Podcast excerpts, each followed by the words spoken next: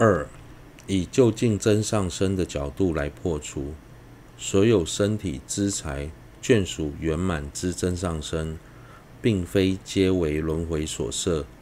因身体的究竟圆满，即即佛色身，其刹土之资财及其眷属。由此思此义，经庄严论云：由前四度承办身体资财眷属所作圆满之真上身，又多教典说由此等承办色身。况且不是所有身体资财眷属圆满的真上身都属于轮回，因为身体的究竟圆满。就是佛的色身，资财究竟圆满，就是佛的刹土；眷属究竟圆满，就是佛的是眷属。这些都不属于轮回，因此在庄严经论里面有提到，透由布施等前四度来承办身体资财眷属。所作圆满的真上身，很多教典里则是提到借此能承办佛的色身。于共下士道次心修谛说起。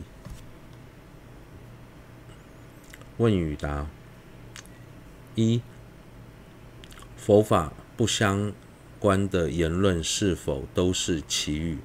如果不是，应该如何界定所谓的无意义的话呢？答：跟佛法无关的言语不一定是奇语。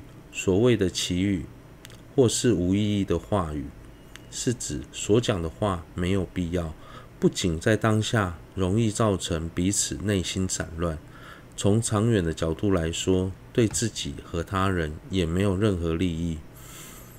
奇语是我们最容易忽略的恶行。虽然他的恶恶业力量是十二业道中最轻微的，但如果不慎谨慎防范，也有可能成为我们修学佛法的主要障碍。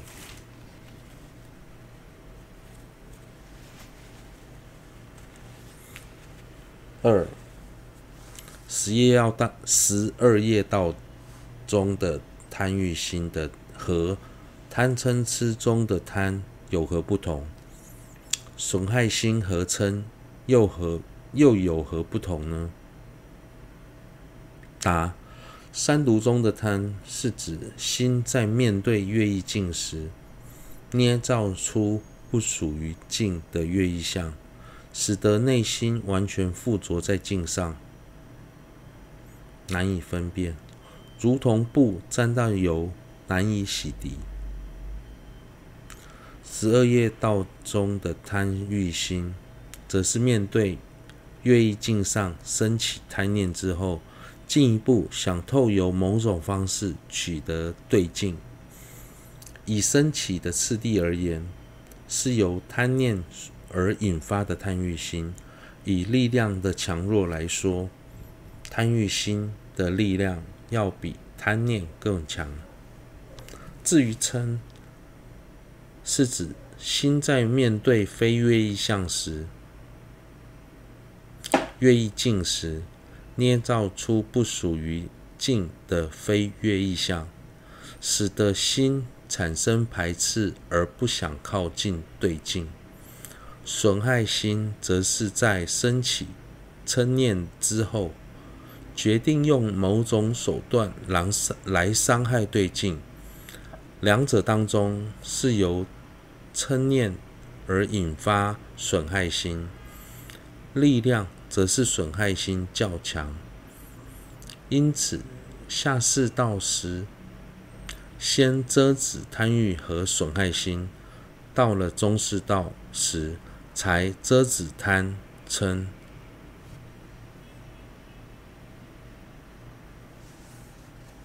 三，忏悔中有提到。破坏力等势力，平时在忏悔时思维的次第为何？答：道次第中有在介绍事例时，是依依次讲述破坏力、对治力、遮止力及依止力。在忏悔时，要先对自己所造的恶业心生忏悔，升起破坏力。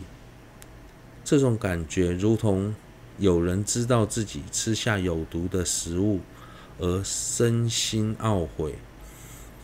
当知道自己吃下有毒的食物后，就要赶紧想办法将毒物排出体外。相同的，知道自己造下会堕恶入堕入恶趣的罪后，就要设法将罪业忏悔干净，升起对治力，以对治力忏除罪业之后，如果还是一一再犯下相同的罪恶行，那就失去忏悔的意义。所以要以遮止力加以防护。之后想想，想想自己造恶的对象多半是三宝和众生，除了防范对他们再次造恶之外，还要以正确的心态来面对他们，所以最后提到依止力，也就是归因和发心。三十五佛忏藏文版，多数忏悔的仪轨中，则是先提到依止力，之后再依序提到破坏力、对治力。以及遮止力，之所以要先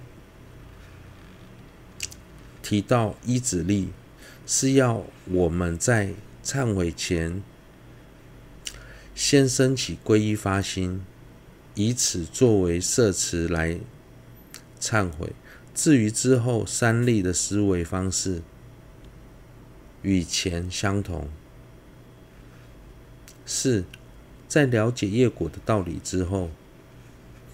每当看到自己心中就现起粗猛的烦恼，甚至还是不断造恶，就会对自己感到失望。这时应该如何调整自己的心情呢？答：在还未修佛学佛前，我们不清楚烦恼和生与的恶行所带来的过患。在学佛后，能看到自己的问题所在，这就是一种进步。所以要先懂得肯定自己，并在感恩师长三宝的慈悲摄受，让我们今生有机会看到自己的问题。另外，我们要知道，修行这条路是漫长的，理论上的认识，并无法扭转我们无始以来的恶习。唯有透透由不断的修行，才能逐渐改善我们的身心。当我们发现自己的恶行时，应该认真的以事例来做忏悔，不可轻忽。除此之外，平时要多祈求上师、三宝的加持，重视尽罪集资，以这样的方式来修行，一定能渐次断除我们的恶行。五，当我们被别人辱骂或诬赖时，有些人会用“这是我过去造恶感得的果报”来思维。请问，这是事情的真相吗？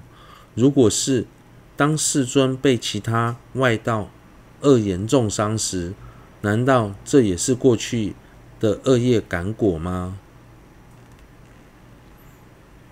答：这两种。两者是不同的。未成佛的众生所感得的任何苦受，都是恶业的果报；而世尊已证得圆满的佛果，照理来说根本不需承受业报。但为了众生对业果生起信心，所以示现来示现出头痛、被人。批评等外相，为的是要告诉众生，业果 的道理真实不虚。如果在造业时不小心谨慎，就连成就佛果的我，也要遭受业报。就像世尊虽然已证得不死的果位，但为了要告诉众生无常的道理，最终也示现了涅槃。